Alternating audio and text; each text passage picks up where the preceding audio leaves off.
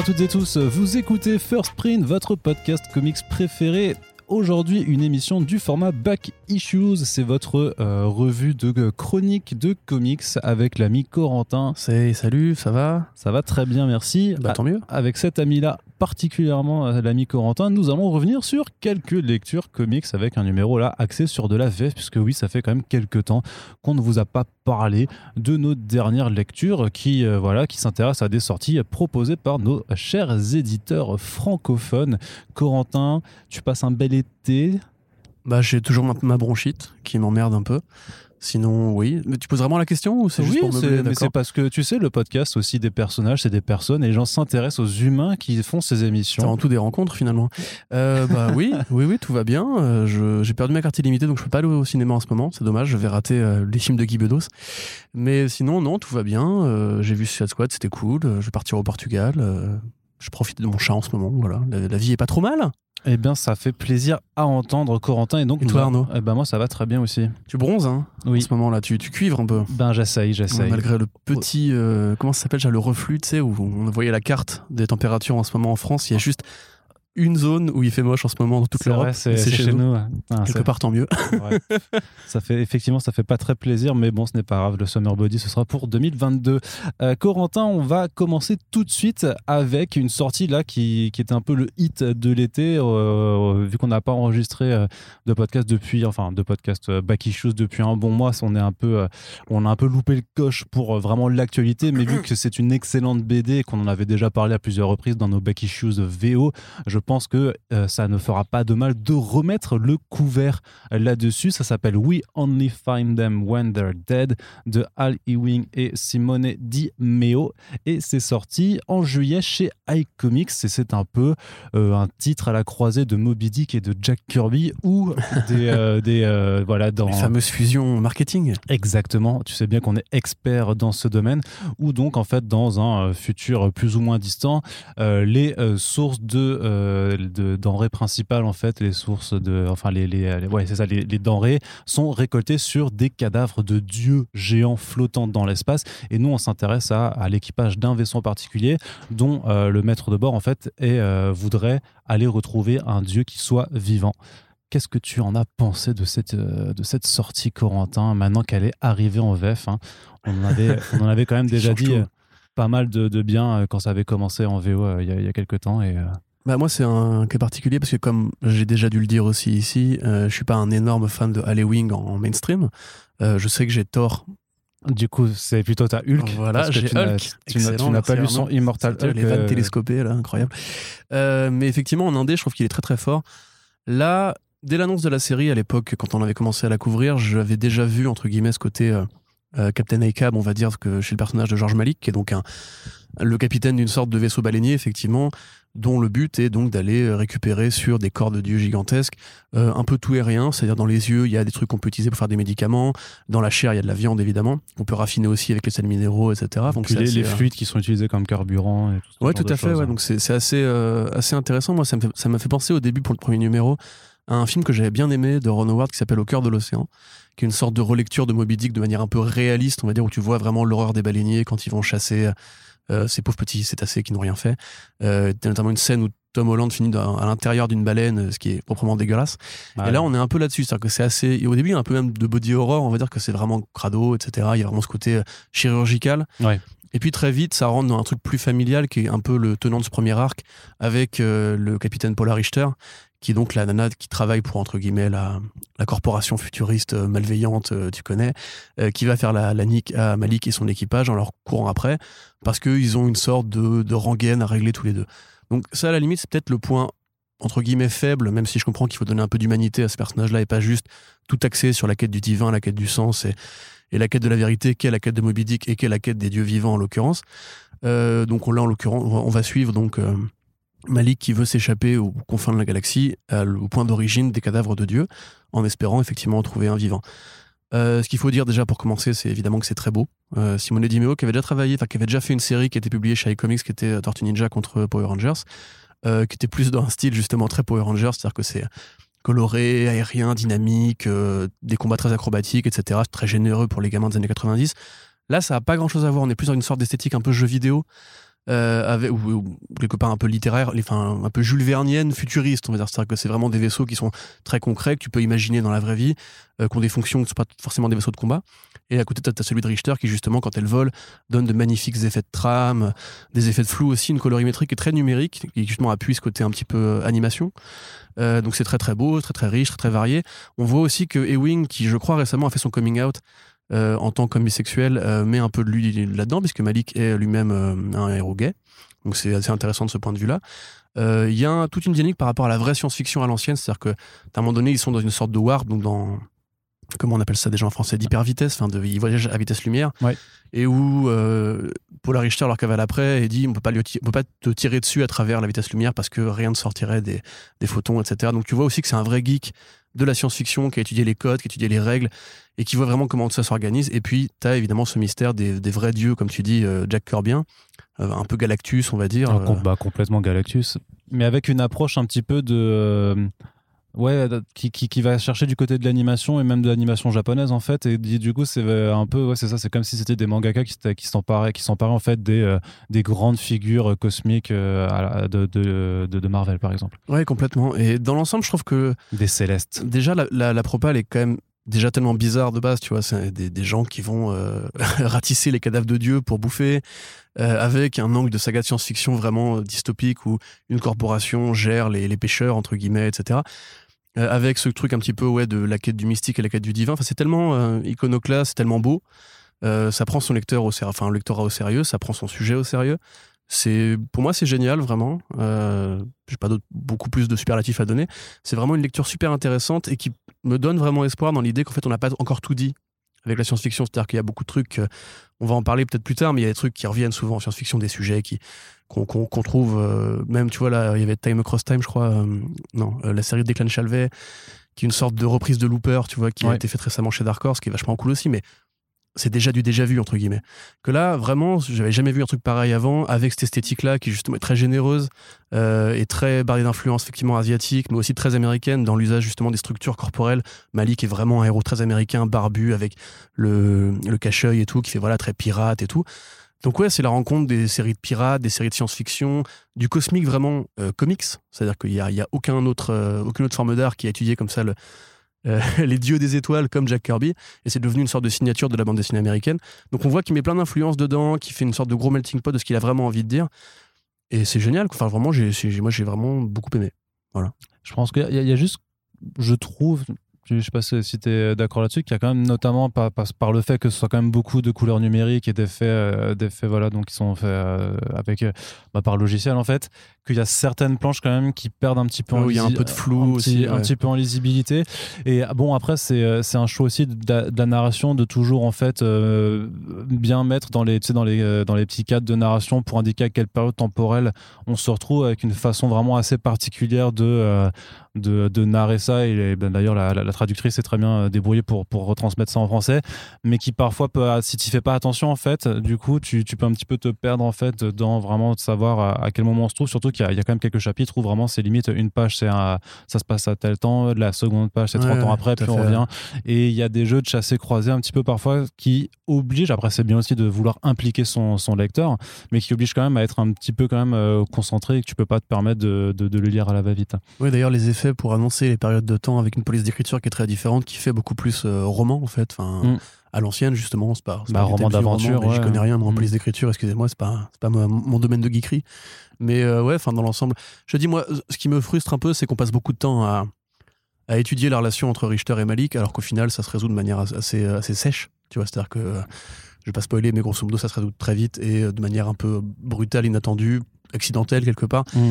Euh, mais c'est une façon comme ça d'introduire l'univers, les personnages, les humains au cœur de cette espèce de grande map cosmique. Et ce qui va arriver ensuite, à mon avis, sera plus intéressant, c'est-à-dire euh, que sont ces dieux, qu'est-ce qu'ils nous veulent, s'ils bah nous veulent un truc, pourquoi est-ce qu'ils meurent, etc. Ouais, et puis surtout que c'est quand même un, premier arc, du coup, parce que le, deuxième a à peine commencé en fait euh, en VO, parce que c'est un titre qui demande en fait, qui clairement, en termes de publication, demande, bah, j'imagine, pas mal de travail à Simone Dimeo. Et euh, en soi, c'est euh, pas en continu. Tu vois, c'est pas publié tous les mois. C'est tu publies un premier arc, il y a une pause de 3-4 mois, puis après il y a le deuxième arc euh, qui recommence. Là, le, le deuxième arc en vue a commencé au mois de juillet, pile au moment où le, le premier tome sortait en, en VF. Et il y a quand même dans le dernier numéro de ce premier arc, enfin un changement de statu quo qui fait que Oui, oui. tu vois aussi du coup que c'est un titre qui hésite pas à faire de gros changements de direction et justement enfin tu trouves que c'est un petit peu vite résolu moi je trouve ça intéressant de se dire qu'on ne se repose pas plus que en fait le temps d'un arc sur cette même intrigue euh, on va dire à, à petite échelle et que tu vas quand même dans une direction qui littéralement va voir les choses en plus grand Littéralement. ouais Moi, je, vais- par rapport à ce que tu disais sur le, les, les, enfin, le, le fait que le dessin pouvait te perdre un petit peu, moi, ça, ça me dérange pas parce que j'ai déjà lu en, en numérique, du coup, en coup, VO. ouais, ouais. Là, en, en le relisant pour préparer ce podcast, en fait, une fois que tu sais, euh, enfin, une, fois, une fois que tu vois les points de suite, entre guillemets, c'est tout de suite beaucoup plus clair. euh, et puis, il y a vraiment une énergie qui met le truc au service du mouvement, en fait. C'est-à-dire que c'est dans l'espace, mais t'es jamais vraiment perdu en termes de, euh, de placement des personnages. Mm. C'est-à-dire que même au niveau de la trajectoire des vaisseaux, etc., tout, est toujours- tout est toujours assez clair, etc. Donc, dans l'ensemble, non, moi, je trouve que c'est. je- J'aurais envie d'un film d'animation euh, basé là-dessus. Enfin, d'un film, même, à la limite, pourquoi pas. euh, Enfin, quoique, il y a des trucs vraiment que je pense qui passeraient beaucoup moins bien à l'écran sans le même éclairage, etc. Mais pourquoi voilà, faire suis- pourquoi, je suis assez content. pourquoi faire une adaptation de toute façon le, le Parce que le gigantisme, comics, le gigantisme parfois, ne, tu vois, dans des pages justement en, en 24-32, c'est un peu compliqué parfois de rendre, de rendre compte de ça. Moi, j'avoue que je, lis sur un grand écran, donc euh, je suis assez content de ça. Merci ma télé euh, d'amour. Mais typiquement, non. Euh, moi, je sais pas, je suis content de cette BD en fait, simplement. Ah ouais, tout à fait, mais de toute façon, c'est clairement euh, un, des gros coups de cœur de, euh, de l'été, une BD de toute façon que l'on vous recommande, et donc euh, qui est disponible, tout à fait disponible chez iComics en, le- en attendant le tome 2 qui arrivera, euh, bah, j'imagine, plus tard, euh, sûrement l'année prochaine. Et on vous rappelle, il faut regarder sur les réseaux sociaux de iComics, mais que Simone Dimeo est en tournée euh, fin août, début septembre dans, toute la France. Il y a pas mal de dates qui ont été euh, calées. Donc on vous invitera à, y jeter un œil, à aller faire un tour sur le site de, de, bah, iComics pour, euh, pour euh, bah, simplement pouvoir vous faire dédicacer euh, l'album et euh, aller à la rencontre de cet artiste italien qu'il est bien, surtout qu'il sera aussi avec Tai Cruan qui euh, signe du coup euh, Bleed and Joy qui est leur, deuxième sortie euh, de, l'été. Donc euh, bah, à voir s'il parle français ou anglais ou s'il y a peut-être moyen d'aller faire un petit podcast euh, à, à- à se glisser comme ça. On espère pouvoir euh, vous proposer aussi euh, ce, genre de podcast accent italien après euh, Camuncoli. Ouais, c'est ça. Bah ouais, mais... Arnaud, comment vas-tu? Eh. Si. J'aime beaucoup l'accent italien, pardon. Quand quand il fait Salut mon ami, comment tu vas? Très bien, donc voilà, on vous rappelle aussi que dans tous les podcasts Issue, vous avez dans la description et sur le site des liens qui vous permettent de commander les albums si jamais vous voulez le faire à distance et que vous n'avez pas peur de le faire. Vous passez chez nos amis lyonnais de Comic Zone et ça nous permet également de toucher un petit bonus dessus. Et donc après, on peut euh, reprendre euh, du café et du sucre pour euh, Corentin lorsqu'il vient enregistrer les émissions. Merci à vous, du coup. Et on passe maintenant à la suite. On est toujours dans de l'indé, euh, grosso modo, Euh, mais on est avec Urban. Alors pas Urban Comics, mais bien Urban, donc le, le label qui se la joue au grand format façon franco-belge. Donc il y, a- il y a quelques titres hein, qui ont commencé à débarquer dans cette collection un petit peu particulière, qui est là pour essayer d'amener du comic book en fait dans d'autres rayonnages des librairies. Donc ça s'appelle Le Dernier des Dieux de Philip Kennedy Johnson et Riccardo Federici. Federici. Tout à fait. Voilà, ça va être le marronnier du podcast, je le sens. Exactement. Est-ce qu'il y a d'autres Italiens derrière? Euh, non, je ne crois pas. bon. Je ne crois pas. tranquille. C'est bon, donc tu peux faire, tu peux faire l'accent encore une fois, puis après on en aura terminé. Federici. C'est bien, merci. si ma famille t'écoutait vraiment, je sais pas ce qu'ils en Oh, pensent. la mienne, hein. Hmm Non, non, rien du coup, tu continues. continue. Et donc, euh, ben, de quoi ça parlait? Alors, on, a, on, a- on avait, on vous avait déjà fait. On vous avait Vous avez déjà parlé du tome 1 Oui, Exactement. dans un précédent Back Issues. Et donc ça parle, c'est une sorte de rencontre entre l'univers de, de Tolkien, on va dire, c'est un, monde de fantasy Plutôt relativement dark. classique, voilà, avec Mais tout à fait assez fantasy, dark, hein. effectivement, avec donc des elfes, des hommes, des magiciens, etc. euh, qui ont, dont une équipe a combattu il y a très longtemps une sorte de dieu du chaos qui s'appelle Mol Ultep, euh, qui avait la capacité de générer des sortes d'armées de zombies euh, Avec des- avec la- des, la des morte. plantes, entre Ouais, c'est guillemets. ça, c'est les mortes fleurs. Voilà, c'est ça.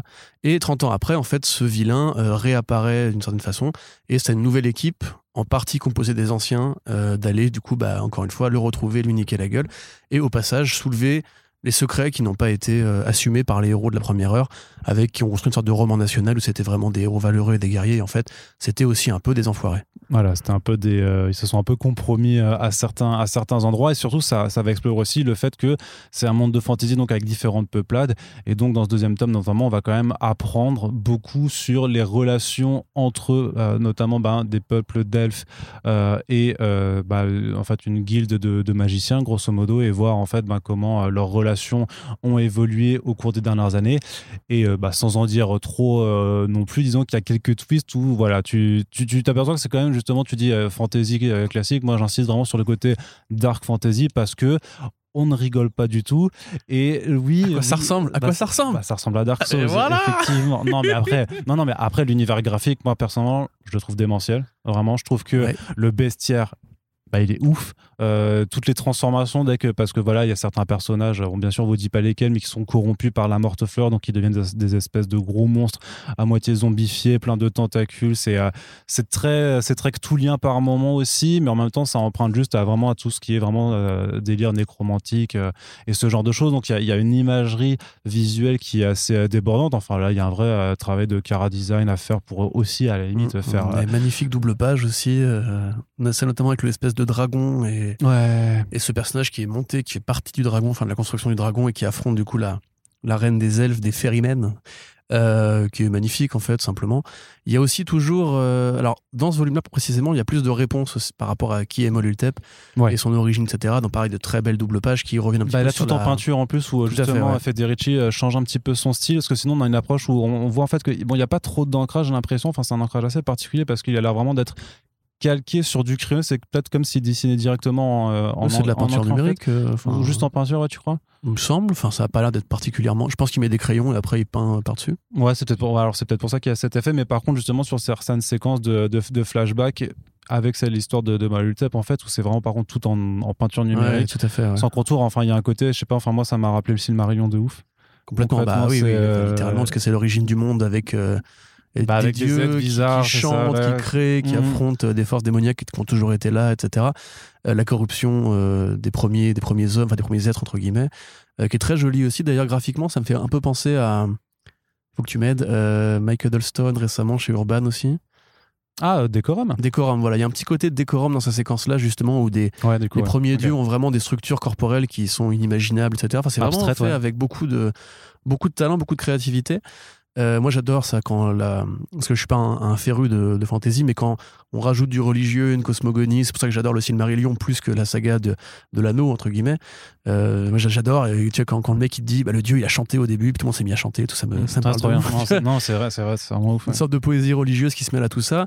Et puis effectivement. Euh, bon, si on part du principe que la fantaisie en général ne fait que adapter les, sentence morale, on va dire, du conte de fées, parce que la fantaisie part du conte de fées au départ, et les contes de fées en général ont toujours une sorte de propos moral ou social très universel qu'on peut appliquer à plein de, plein de modèles de cas réels, on va dire, dans la, dans la vie.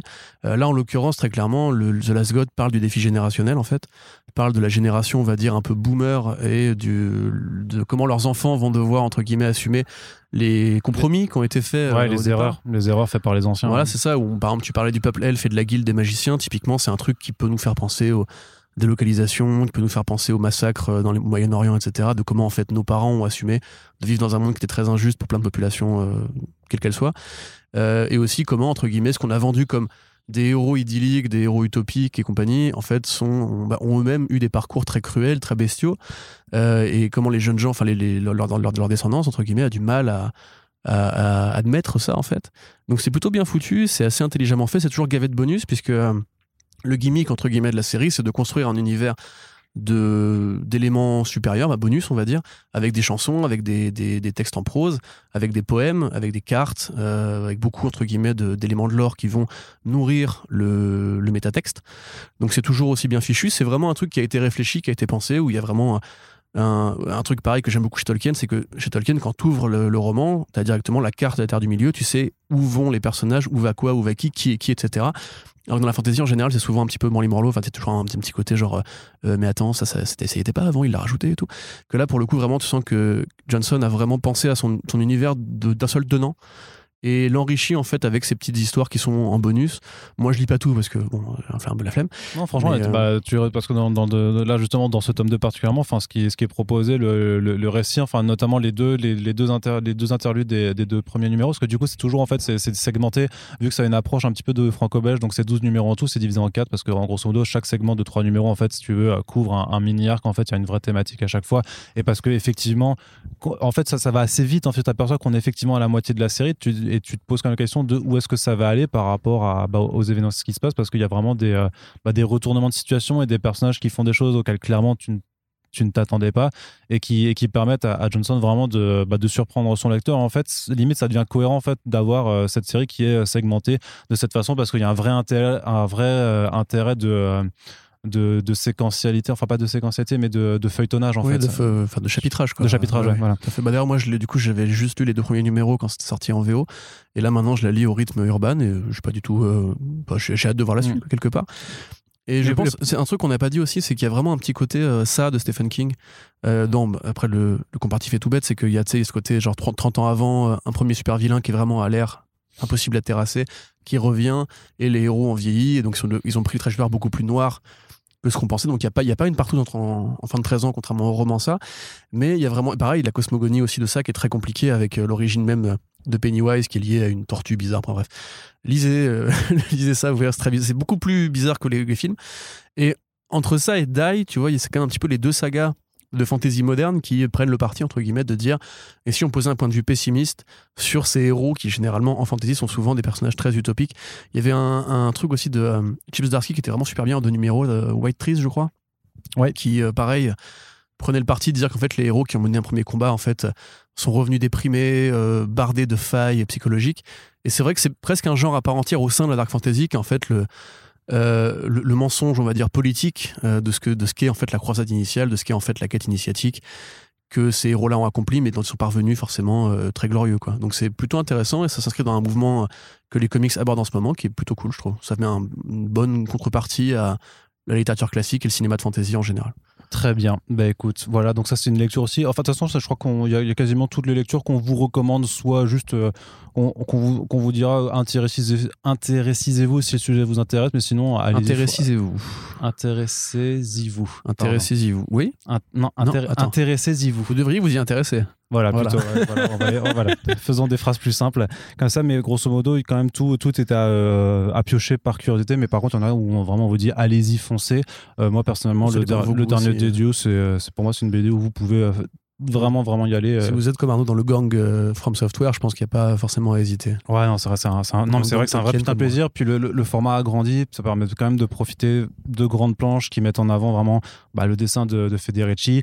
Il y a certaines séquences aussi où, ou de là juste du, euh, du, du et tout ça, tu as vraiment juste les points de vue, la façon dont il langue, où il fait des contre-plongées parfois sur des escaliers vertigineux avec voilà des structures, de l'architecture, tout ça qui sont vraiment super belles. Donc non, non offrez-le à la limite comme on dit justement Urban essaie de de casser un petit peu l'image du comics avec ce format-là.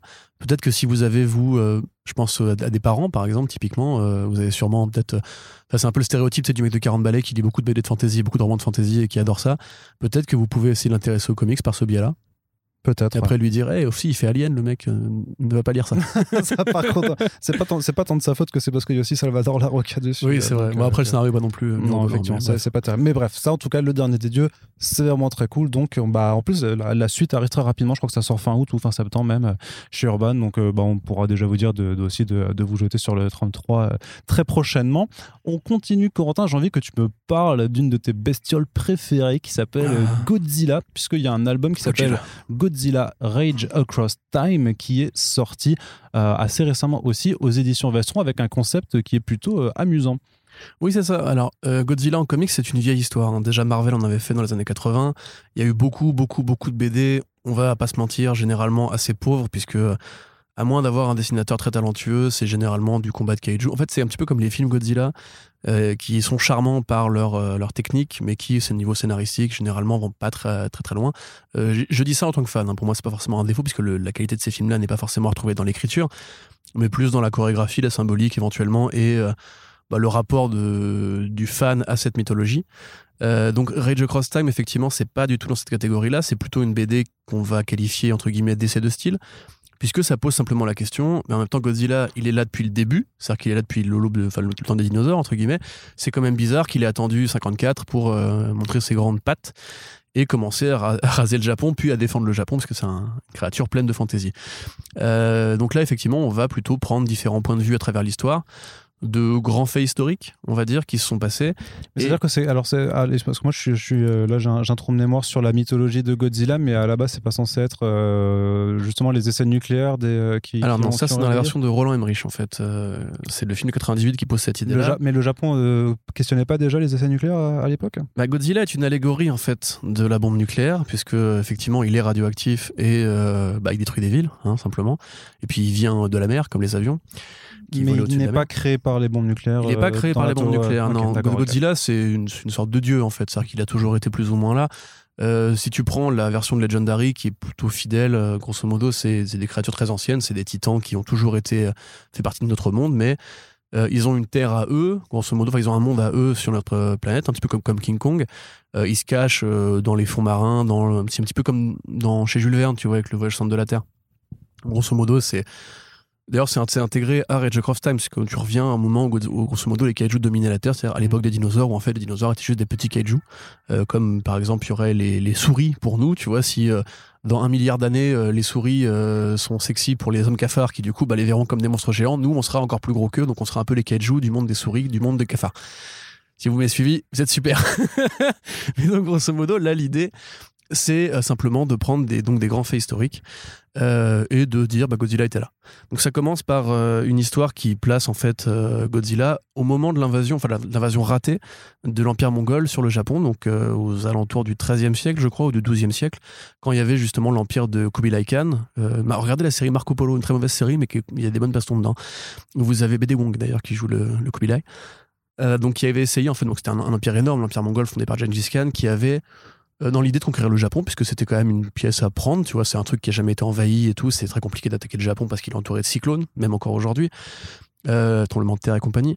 Donc il avait envoyé une armée énorme de plusieurs dizaines de milliers d'hommes à l'époque où les armées faisaient des milliers d'hommes et pas des dizaines de milliers d'hommes, et euh, quelques bateaux avaient pu toucher terre, et ensuite la moitié, enfin, les deux tiers d'entre eux ont été ravagés par un ouragan.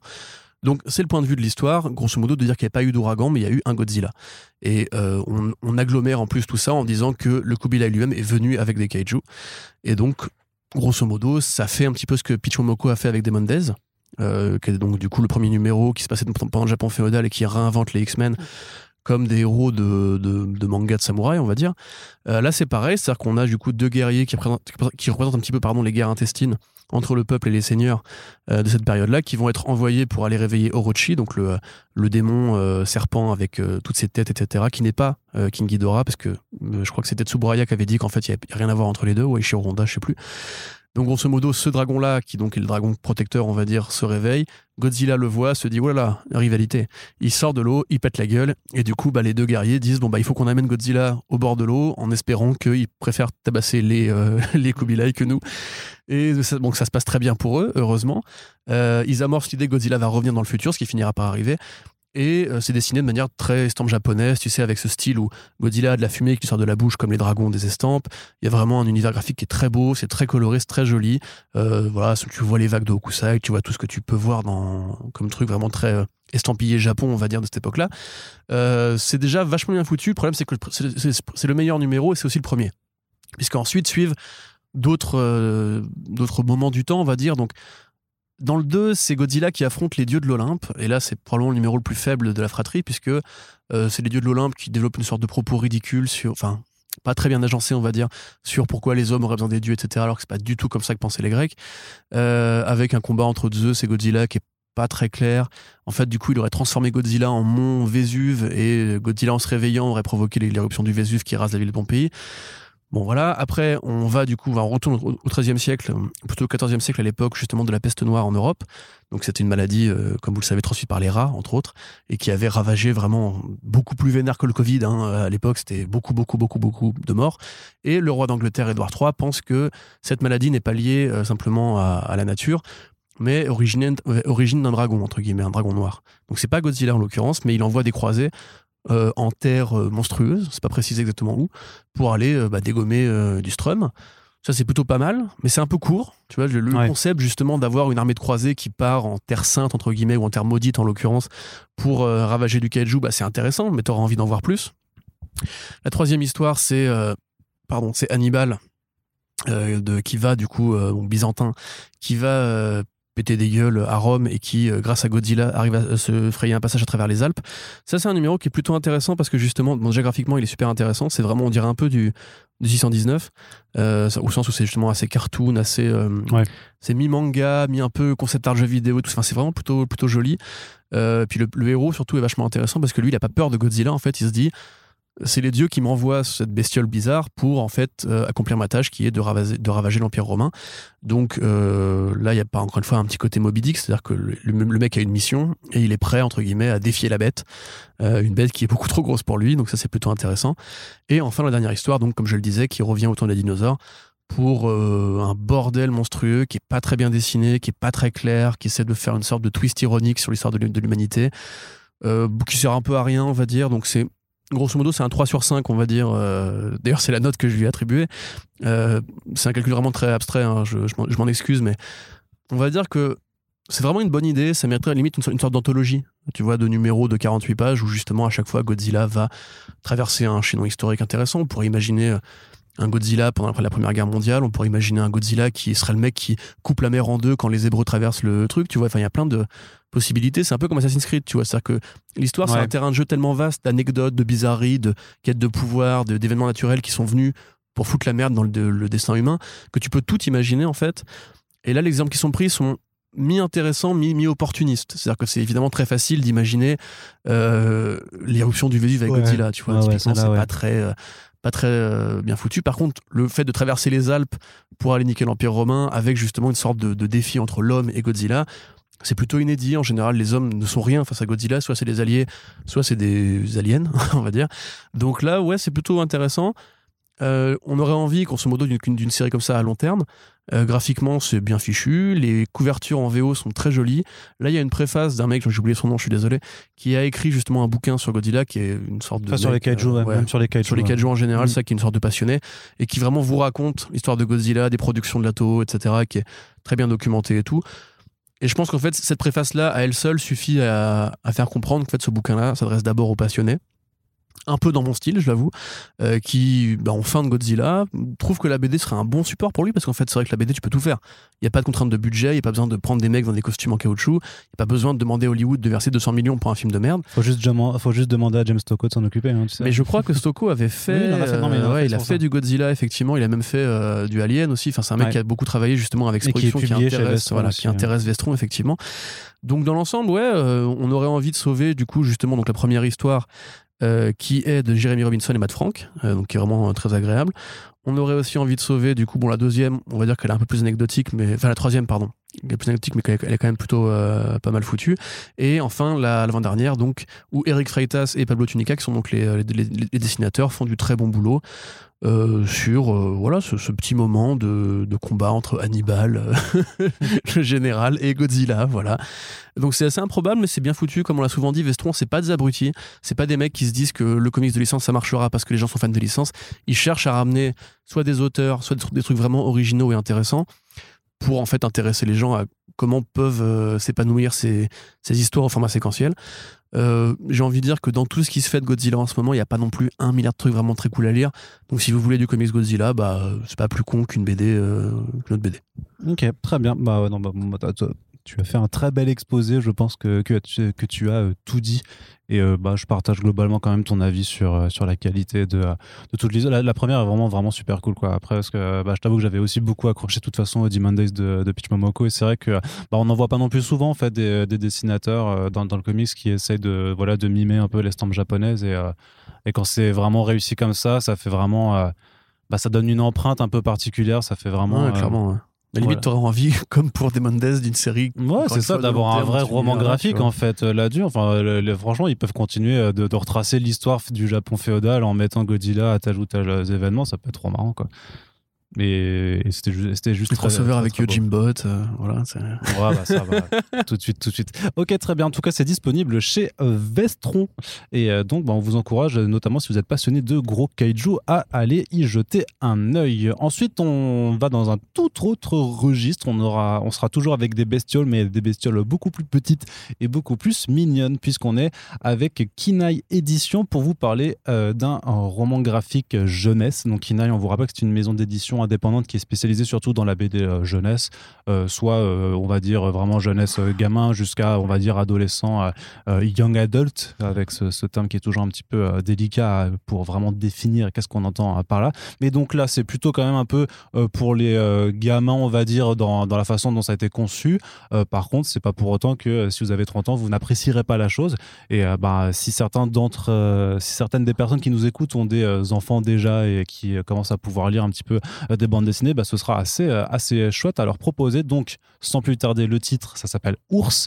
C'est écrit par Ben Quinn, qui est un scénariste qui œuvre pour la télévision, qui a été notamment le créateur de la série Powerless que Corentin refuse de légitimer comme une bonne série. Parce que c'est pas une bonne série. je sais, je sais, mais voilà, donc c'est lui qui, qui écrit ça.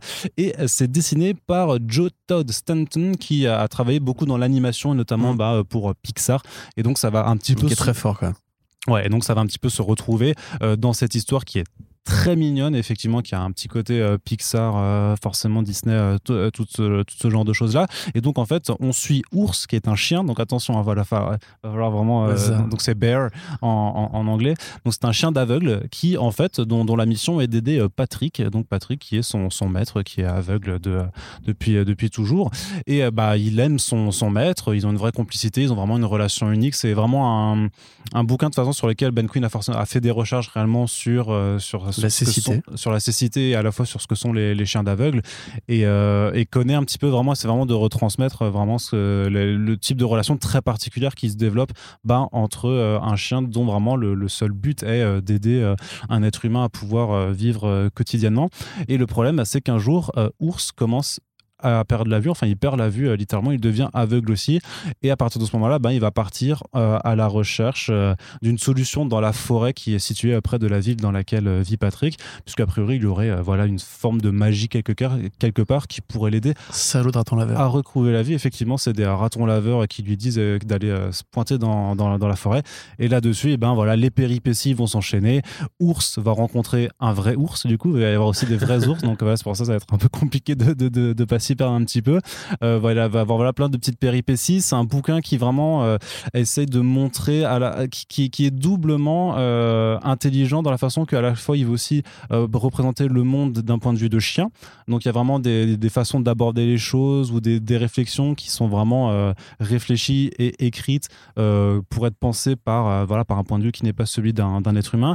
Mais en, passant par le prisme de, l'animal aussi, c'est vraiment un, bouquin qui te fait réfléchir à vraiment qu'est-ce que c'est que voir? Qu'est-ce que c'est en fait vraiment la perception, comment est-ce que tu perçois ton monde, comment est-ce que tu te représentes les choses, et qui aborde tout, simplement en fait le, handicap visuel, la cécité, parce qu'on s'intéresse aussi à Patrick qui, de son côté, bah, part à la recherche de, son chien qui à un moment bah, disparaît, et donc forcément il veut le, retrouver, et c'est vraiment super intelligent dans, la façon dont ça, aborde ces sujets, parce que bien sûr euh, il y, a forcément une envie de sensibilisation, j'imagine, pour le public jeune ok, c'est prioritairement destiné, mais c'est pas aussi des thématiques euh, qu'on voit aborder avec autant de simplicité, de justesse et un petit peu de tendresse en fait euh, dans, ce bouquin. Et si je parle de tendresse aussi, c'est parce que euh, vraiment donc Joe Stottenton fait un travail formidable en fait. Donc c'est clairement du dessin bah, estampillé, ouais, animation pour pour pour jeunes. Mais voilà, c'est bah, beau tout simplement. Enfin, c'est très très agréable à regarder. Le, vraiment, l'édition de, de Kinaï, en fait, c'est un grand format. C'est euh, c'est pas c'est pas c'est pas comme leurs autres bouquins. Les planches sont un peu plus. C'est pas non plus du format à l'italienne, mais clairement, c'est des, des planches presque en grand carré, on va dire. Donc, ça permet vraiment de profiter en fait de, de, cette approche. J'ai pas mi mi dessin, mi euh, mi peinture, qui, euh, qui, qui a vraiment quelque chose d'assez chouette. Les, les, les chiens, les ours qu'on rencontre, les ratons laveurs sont bah, sont tous trop mignons, gros, grosso modo. Donc, c'est euh, non, c'est vraiment un plaisir de lecture, Corentin. Euh, je te, je te donne la parole un petit peu aussi là-dessus. c'est gentil, merci. Euh, non, mais je suis assez d'accord avec ce que tu dis. Effectivement, c'est pas. c'est de la BD pour enfants, mais c'est pas un truc qui, qui prend les enfants pour des abrutis. Et moi, c'est toujours ça qui me plaît, en fait, c'est quand un produit qui est destiné à un, un lectorat, entre guillemets, ciblé, euh, très identifié, arrive quand même à avoir une sorte de d'énergie particulière, un truc qui peut, qui peut être apprécié, quel que soit ton âge, entre guillemets. Alors là, évidemment, je vous dis pas que c'est le scénario de l'année, hein. Le, le chien va pas euh, apprendre le kung-fu avec un vieux maître aveugle pour après botter des culs de ninja, mais grosso Presque, modo, presque ouais, quand même, hein. c'est pas Bear Murdoch, tu vois, enfin bah, ours Murdoch. Mais euh, ouais, là, c'est vraiment le graphisme moi qui m'emporte. Euh, c'est trop mignon. C'est vraiment la façon qu'il a de, de poser des yeux en fait qui sont juste des toutes petites billes noires. Si vous avez vu la série euh, Hilda sur Netflix, d'ailleurs très bonne série d'animation, vous voyez le personnage euh, du, du reindeer, euh, comment on appelle ça déjà? Le renard cerf qui lui tient de lieu de compagnon. Euh, pareil, un petit peu ces petites billes noires qui justement donnent une sorte d'énergie très, enfin de d'esthétique très mignonne, très très saine, très douce, très tendre, euh, très posée. Il y a un petit côté un peu dramatique aussi. On peut voilà, on peut on peut dire ça comme ça. C'est pas que du euh, du mignon et du. C'est pas kawaii non plus, hein, c'est. euh, Non, c'est pas kawaii, mais c'est c'est moi ce que j'aime bien justement dans le dessin pour enfants, c'est qu'en fait il y a une sorte de c'est un petit peu comme quand Singelin, tu vois, fait justement des personnages chibi trop mignons avec des petites bouilles adorables, etc. T'as envie de leur faire des câlins et tout. Bah là le chien, bon, vous savez que moi je suis pas un, grand fan de chien. Bon en même temps là c'est à moitié un golden retriever et à moitié un labrador, donc forcément il a un peu le cheat code absolu. Mais il est voilà, c'est vraiment les deux chiens les plus adorables de la terre. Mais euh, là ouais, il est trop il trop cool. Euh, c'est une petite aventure assez adorable. Et il y a une façon de représenter, comme tu dis, la cécité avec plein de bonnes idées visuelles. Euh, puisqu'on voit du coup ce que voit Ours euh, quand, il n'a plus la vue, donc ce qu'il imagine, la façon dont il va redécouvrir le monde avec ses- ses autres sens que sont l'odorat et l'ouïe. Euh, il y a une scène qui, par exemple, qui est rigolote quand il voit, il, il voit un, de ses petits frères, parce que tous- tous ses frères et sœurs ont été en fait à la, à la brigade canine, en fait, on, sont devenus des chiens policiers. Et en fait, quand il le voit lui, il l'imagine comme il était quand il était petit, donc il le voit tout petit. Et puis dès qu'on le voit dans le vrai monde, en fait, c'est un chien qui fait la même taille que lui, qui a juste un gilet de policier. Et, et c'est plein de bonnes idées comme ça. Euh, les couleurs sont très bien utilisées. Il y a vraiment un petit côté un peu ouais merveilleux, un peu miraculeux dans tout ça. Effectivement, le maître est aussi très sympathique. Euh, puis moi j'ai appris des choses par rapport au chien d'aveugle parce que c'est vrai que j'ai jamais trop compris comment un chien euh, ah, savait quel arrêt de métro il fallait descendre et tout c'est un truc qui m'a toujours un peu un peu épaté. Euh, donc ouais non c'est une très bonne lecture. Je la recommanderais si vous avez peut-être des personnes dans votre famille qui sont atteintes de cécité et que vous voulez euh, aider vos gamins à comprendre euh, à quoi ça ressemble avec des, des mots très simples des, des évidences vraiment euh, très Après, il n'y a, claires pas besoin d'avoir des gens atteints de cécité pour juste éduquer, euh, s'éduquer ou Oui, non, bien sûr, à, bien sûr. à comprendre juste qu'est-ce que c'est et comment. comment Oui, après, ça, ça reste quand même pour moi de, la BD pour enfants, tu vois. C'est-à-dire que Mm. c'est- c'est bien, on peut le lire quand on est adulte, mais voilà, peut-être qu'effectivement, ça peut aussi jouer ce rôle de, de pédagogie, on va dire, pour, Mm. Pour les plus petits. Et puis, ouais, non, sinon, si vous aimez les BD avec des chiens, euh, les bonnes BD avec des chiens, bah, ça fait le taf. C'est ça. C'est pas, c'est pas non plus euh, nous trois. C'est enfin, c'est un autre registre que, nous trois. c'est pas Rover pas Red Rover Charlie. Charlie. et tout ça, c'est encore un autre registre, mais ça reste voilà une bonne BD. Faudra faire un jour euh, top top top 10 des BD avec des chiens. hein. Et euh, bah, Ours sera forcément dedans. Et allez, on va terminer ce euh, premier Back Issues VF du mois d'août avec euh, American Ronin. Donc, c'est un titre qui a été publié à la base chez Aiwa Studios. Donc, c'est écrit par un certain Peter Milligan, un Britannique qu'on aime bien beaucoup par ici, et dessiné par le dessinateur espagnol Ako, euh, qu'on aime aussi beaucoup. Euh, même si on a moins eu l'occasion d'en parler parce qu'il est, euh, bah, il, Il est pas- plus rare, hein, il est plus rare, euh, tout simplement. Et donc, c'est sorti, bah, comme tous les titres Awa en France, maintenant, c'est chez Panini Comics. Et donc, Corentin, si tu aimes l'espionnage, les gros tirs de gun, les psychopathes et, oh, il n'y a pas beaucoup de et, les mises, et les mises en scène ultra chiadées, a priori, ce genre de récit, c'est pour toi. C'est ça. Alors, en fait, ça parle euh, dans un présent, je veux dire dans un futur.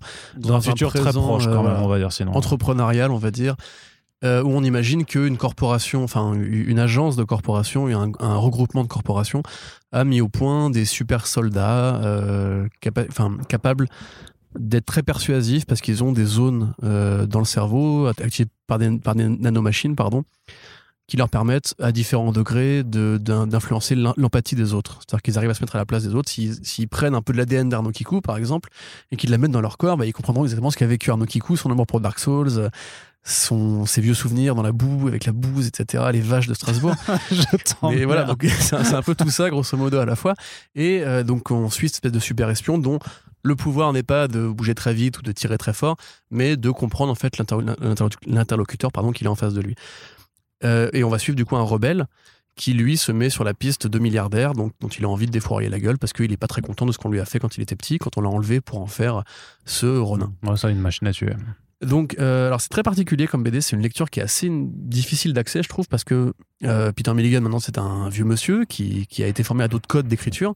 Euh, il a su rester moderne, il a toujours su être, un, être talentueux, qualitatif dans tout ce qu'il a fait ensuite. Mais c'est vrai qu'il y a une façon de poser les choses et les dialogues, et le rythme aussi beaucoup, qui sont un petit peu, je dirais pas sclérosés, mais je dirais vraiment particulières. C'est-à-dire que c'est pas une BD que tu, lis comme ça pour t'occuper les doigts au moment d'aller pisser. C'est vraiment un truc dans lequel il faut, entre guillemets, s'investir, être sûr de bien suivre euh, à, quel endroit il est, à quel endroit il est, etc. C'est très narratif. C'est assez verbeux.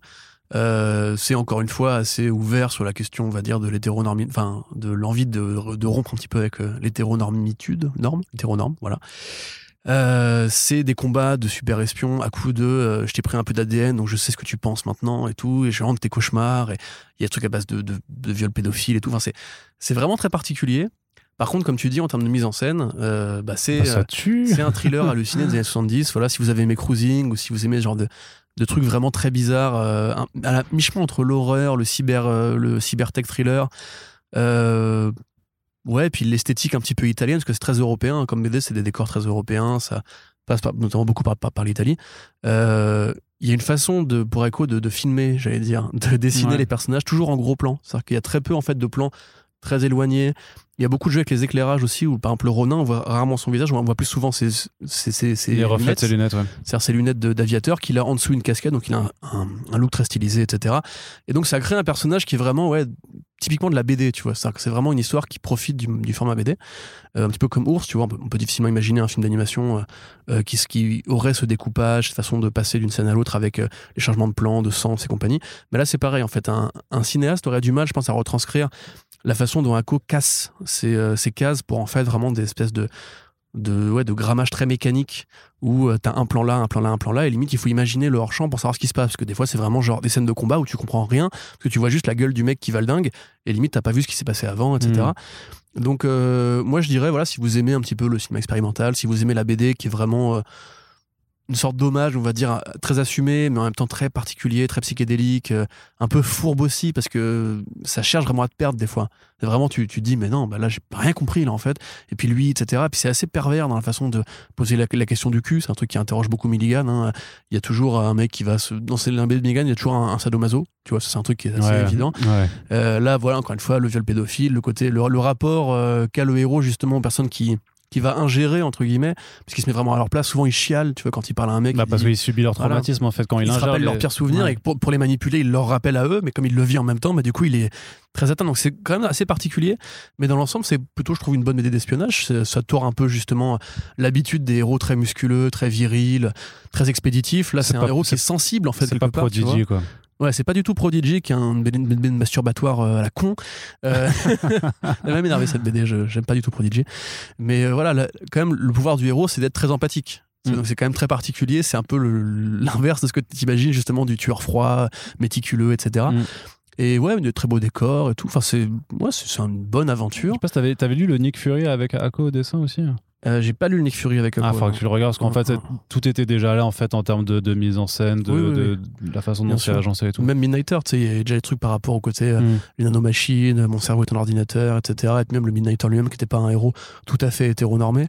Donc, euh, on voit qu'il y a une sorte de bibliographie à co on voit que Peter Milligan s'amuse toujours autant, il est toujours aussi créatif. Euh, là, c'est un petit peu Renato Jones croisé avec, euh, ouais, avec du Nick Fury, avec du Shield, et avec ce côté vraiment ouais, très euh, anormal, entre guillemets, d'avoir justement des super tueurs qui basent tout sur leurs émotions et qui, quelque part aussi, essayent vraiment ouais, d'être très. Il y a une scène, par exemple, où avec le personnage, enfin le vilain principal qui est l'incube, euh, à un moment donné, si tu veux, t'as 15 mecs qui lui braquent des flingues sur la gueule, et juste le mec il parle et il dit 3-4 mots, en fait les mecs s'entretuent. Ouais. Et ça, tu dis, mais non, enfin, c'est bizarre, j'arrive pas à adhérer à ça, tu vois, mais comme tout est stylisé, que c'est vraiment juste une BD de genre et d'ambiance, d'atmosphère, etc., limite le propos anticapitaliste passe au second plan. Hein. Euh, bah finalement, t'adhères bien au truc parce que c'est bien dessiné, parce que ça te porte, parce que c'est toujours assez, euh, assez évident d'une scène à l'autre et compagnie. Et en définitive, bah moi j'ai bien kiffé. Voilà. Je trouve que ça, renouvelle un peu, pareil, encore une fois, le, le, genre du super assassin qui se lance après ses anciens employeurs, etc., qui est un truc que tu as déjà vu. Ouais, c'est vrai que sur la base de, de, juste ça, en fait, sur ce, juste sur la base de ce pitch, effectivement, ça, c'est un truc que tu as. Euh, c'est c'est éculé, mais c'est vrai que là, tu as, ce rapport en fait très psychologique que justement tu retrouves pas, où justement on s'intéresse moins à l'action que à, ce qui se passe dans la, dans la tête à chaque fois de ces personnages. Et justement, ça, ça permet, euh, encore moi je reviens encore une fois dessus, parce que c'est vraiment le truc qui, qui me bluffe euh, là-dessus, c'est sur certaines euh, pages où justement en fait explosent littéralement les cauchemars des gens, leurs traumatismes et tout ça, où en fait en termes de composition, euh, bah moi j'ai envie de voir le script de Milligan pour savoir dans, dans quelle mesure c'est Ako qui a géré tout ça, à savoir comment représenter les choses. Je sais pas, c'est Milligan, il a fait vas-y leur traumatisme c'est ça, ça, ça, essaie de me faire une double page qui montre à quel point littéralement même le fait de, de la façon dont tu places les éléments véhicule l'idée même du cauchemar, tu vois, parce que c'est pas ordonné, c'est dans, dans le désordre et vraiment ça explose à la gueule comme les cauchemars t'explosent à la gueule littéralement. Ouais, tout à fait.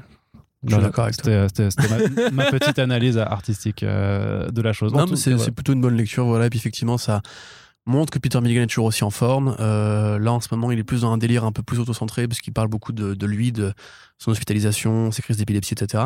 Ça, c'est vraiment une sorte de truc qui aurait pu être chez Vertigo à une autre époque, quand justement Vertigo s'amusait à prendre des codes de BD très établis pour en faire un truc très bizarre et, et euh, ouais, encore une fois, euh, apatride, j'allais dire. Pourquoi j'allais dire apatride?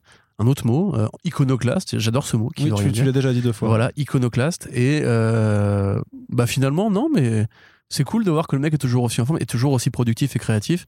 Maintenant, on espère avoir plus d'ACO dans les prochaines années parce qu'il euh, y a quand même plein d'autres histoires qui mériteraient son, coup de crayon. Ah, effectivement. Bon, bah, j'ai pas trop de, de doute sur le fait que le, type continuera d'avoir du travail. Donc voilà, ça, c'est disponible chez Panini et on vous le recommande également. Et donc voilà, ça fait 50 minutes pour ce petit Back Issues VF estival. On espère que les BD qui ont été abordés auront le mérite à minima de vous intéresser. N'hésitez pas à nous dire si vous les avez déjà lus, si vous comptez les acheter.